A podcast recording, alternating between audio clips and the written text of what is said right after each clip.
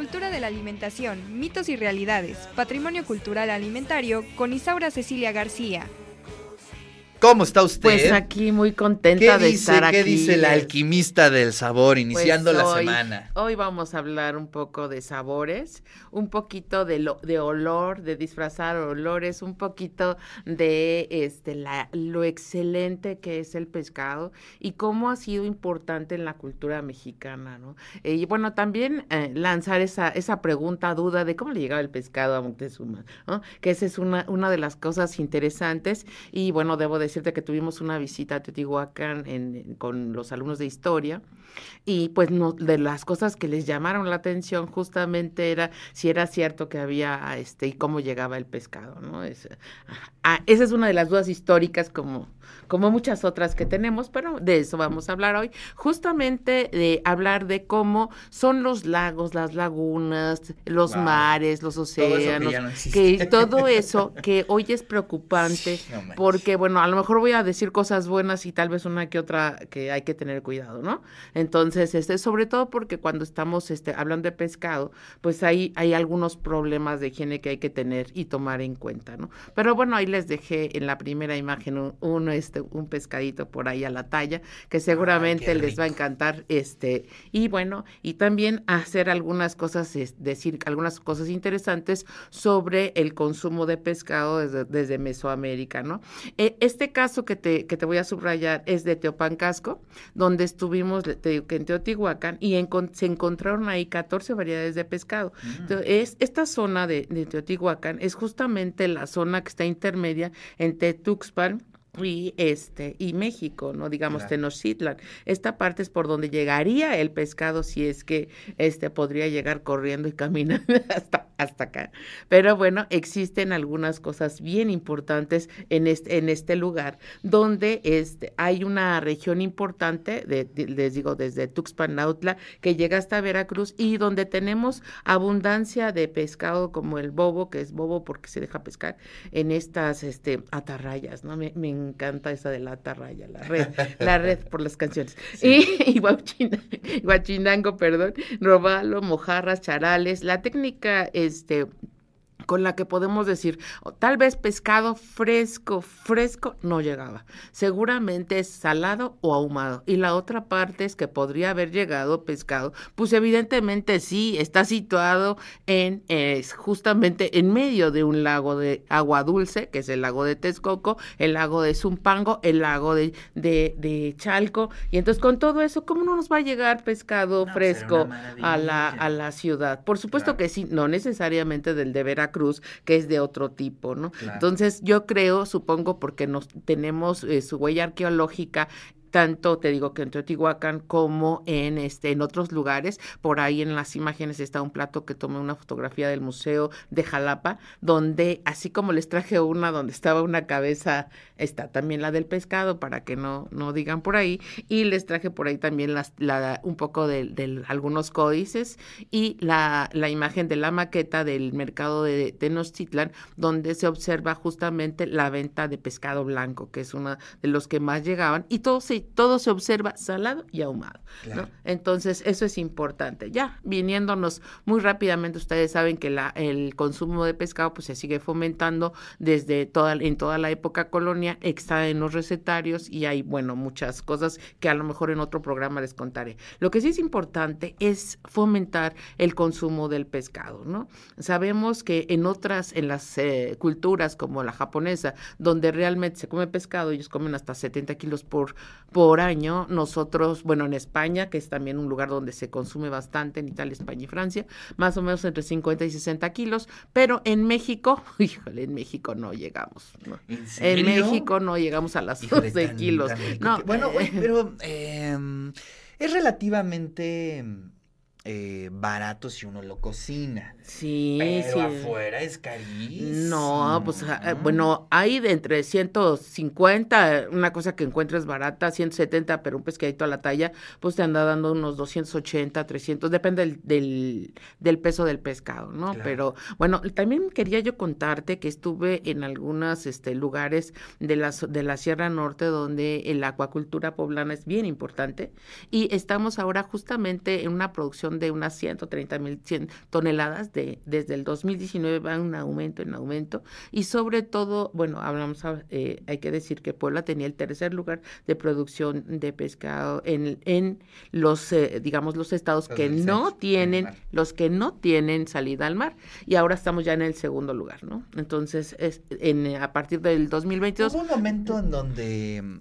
por política de Estado estaba fomentando mucho la trucha. Eh, de hecho, sí, había hasta una, me recuerdo que este, les poníamos a los alumnos para que les interesara la producción de alimentación en Puebla y uno de los, de los proyectos importantes es el de tilapia, ¿no? Entonces, ese está ahí, ahí presente. México consume y produce atún bagre, lobina, que es el robalo, mero, rojo y negro, ¿no? Entonces, de alguna manera, pues son importantes para el consumo y pues un caldito de robalo es, eh, es de las cosas que más recuerdo de mi infancia con el pasote limón Ay, qué rico. Y un caldito de camarón por ahí fuerte, ¿no? Eh, bueno, es evidente que pues el pescado tiene muchos beneficios, pero hay que tener cuidado, sobre todo la gente que, que no puede comer eh, soya, que es la gente que tiene problemas tiroideos, no debería de consumir, debe de consumir el atún que, el atún que dice libre de soya, ¿no? Esa es una, una cuestión. El atún es muy bueno para la salud, es de los mejores pescados junto con el salmón, la trucha y la sardina. Se dice que los pescados blancos son los que tienen más beneficio a la salud porque tienen mayor cantidad de omega 3, porque previenen este, accidentes cerebrovasculares que son ya muy frecuentes en nuestra población, previenen y este, bueno, el omega nos ayuda a evitar este problemas del corazón, de la artritis y bueno, también reduce los triglicéridos. Hay mucha gente que es delgada y, además que pues le gustan los tacos y les gustan otras cosas y que seguramente Creo que me estaba aventando una pedrada aquí la doctora. Algo, algo, sabemos que del que el colesterol, los triglicéridos, algunas cosas de estas, pues el, el omega 3 nos ayuda a disminuirlo y bueno, se recomienda que se consuma un poquito, este, por lo menos uno o dos veces por semana. Y sin embargo, bueno, la cantidad que tenemos que consumir de omega 3 para los hombres es 1.6 gramos, para las mujeres 1.1 gramos, ¿no? Sin embargo, ahora quisiera llamar la atención también porque este, nosotros regularmente hemos estado poniendo, bueno, llamadas al consumo del pescado en Semana Santa. Y entonces, este, me decían, bueno, ¿por qué? Pues porque ahora, pues una de las cuestiones más interesantes en la salud es que dejemos, no dejemos, no lo dejemos hasta Semana Santa o hasta los días de la cuaresma. Hay que consumir un pescadito este al vapor, que por ejemplo, para la gente que tiene problemas de diabetes, el, el pescadito, pues un poquito de, de filete con una hoja santa, hierbas de olor, salecita y limoncito, suficiente. Aunque en nuestra querida Puebla, y, y las amo a todas las que, que me lo han dado, mis primas, mis tías y demás, le ponen queso. Entonces, el queso con el filete en la hoja santa en empapelado es una cosa deliciosa. Pero bueno, ya dije que para los que no, mejor retiren el queso. Bueno, bueno, bueno, además ahí está, este, ahí está el si uno compara el queso con los tacos de machito y todo eso a lo que se estaba uno acostumbrado, pues mejor un pescadito al vapor. No hay comparación, ¿no? No, no, perdón, pero sí, no, no hay comparación, no hay comparación. Lo que sí es importante fijarte muy bien en cuando compras pescado completo, que esa es una parte fundamental en, y las amas de casa pues debieran de ponerse listas de que las escamas, de que este, estén bien, bien brillantes, de que el pescado sí se vea fresco, que no tenga, por ejemplo, en el filete, que no tenga esa orilla media seca, que los ojos este, estén ah, claros, que estén abiertos, que esté, sí, que el pescado sea lo más fresco que se pueda. Hay un eh, problema ahorita con las agallas y que de alguna manera este, tienen algunas enfermedades los pescados también, eso a lo mejor ahorita lo, alcanzamos a hablar, pero bueno, deben de ser brillantes, el pescado ser traslúcido y no seco, ¿no? Y bueno, también es importante que esté exhibido en hielo y regularmente hay este camionetitas que nos venden pescado en algunas de nuestras carreteras, no digo hacia, hacia acá arriba, San Francisco Tetemihuacán, lo venden en, unas especies de, de, hieleras y en malas condiciones. O sea, el pescado debe de estar en el hielo y eso es importantísimo, ¿no? La carne debe de verse firme, húmeda y elástica. Y otra de las cosas importantes, pues es que eh, se, no solamente en donde compras el pescado se observa esta cadena de frío, sino que también en tu casa, ¿no?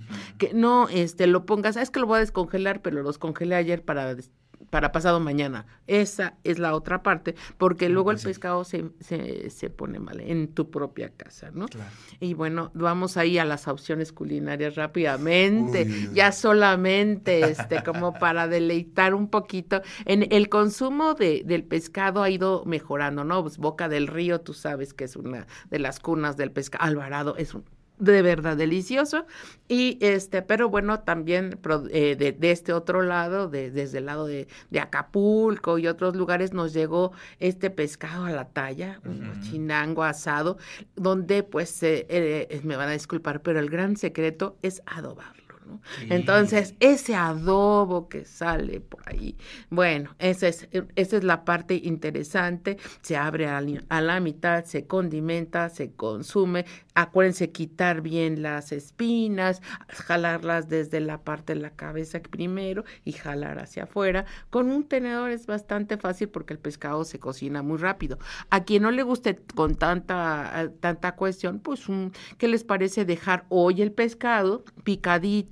Con sal y limón y pimienta un poquito y en la y para el día de mañana pues le ponemos un poco más de limón y este cebollita, un pico de gallo y ya tienes un ceviche, un ceviche picosito, a mí me gusta picosito, bueno, hay varía, hay variantes, ¿no? Y bueno, el, el tradicional que tenemos que también rescatar es con este verduras y ese sí también al vapor, no nada más con queso, pero bueno. Y el pescado a la veracruzana, y ya que les digo del de mojo de, ajo, de, ah, ajo, las empanadas. El zarandeado también, ¿no? El zarandeado. Y bueno, además de caldos, además de empanadas, además de tostadas, de cazón. Ahí estoy pensando ya, ya el desayuno. Ya, ya, ya, ya, ya, por favor, este, doctora. ahí, está, ahí, la dejamos porque ya para que sepan, el, limón, salecita, son vitaminas, ¿qué más? ¿No? Y con una chela, ¿no? Eh, con una chela, yo traía por ahí el, vino, el vino blanco, el vino blanco, es muy bueno, pero la chela, pues también el rosado. Claro. Vino blanco, vino rosado y la chela. Bueno, Hoy. Pues ahí está. Ahí está. Ahí está la propuesta del alquimista del sabor, la doctora Isaura. Eh, qué bien que abordaste ahora el pescado, ¿no? De pronto este, nos vamos mucho hacia la carne, hacia otros temas, y sí, la verdad es un universo que es bien interesante ahí. Y que apenas lo toqué. Les dejo al final un poquito de bibliografía, si es que se puede poner por ahí esa imagen, la última.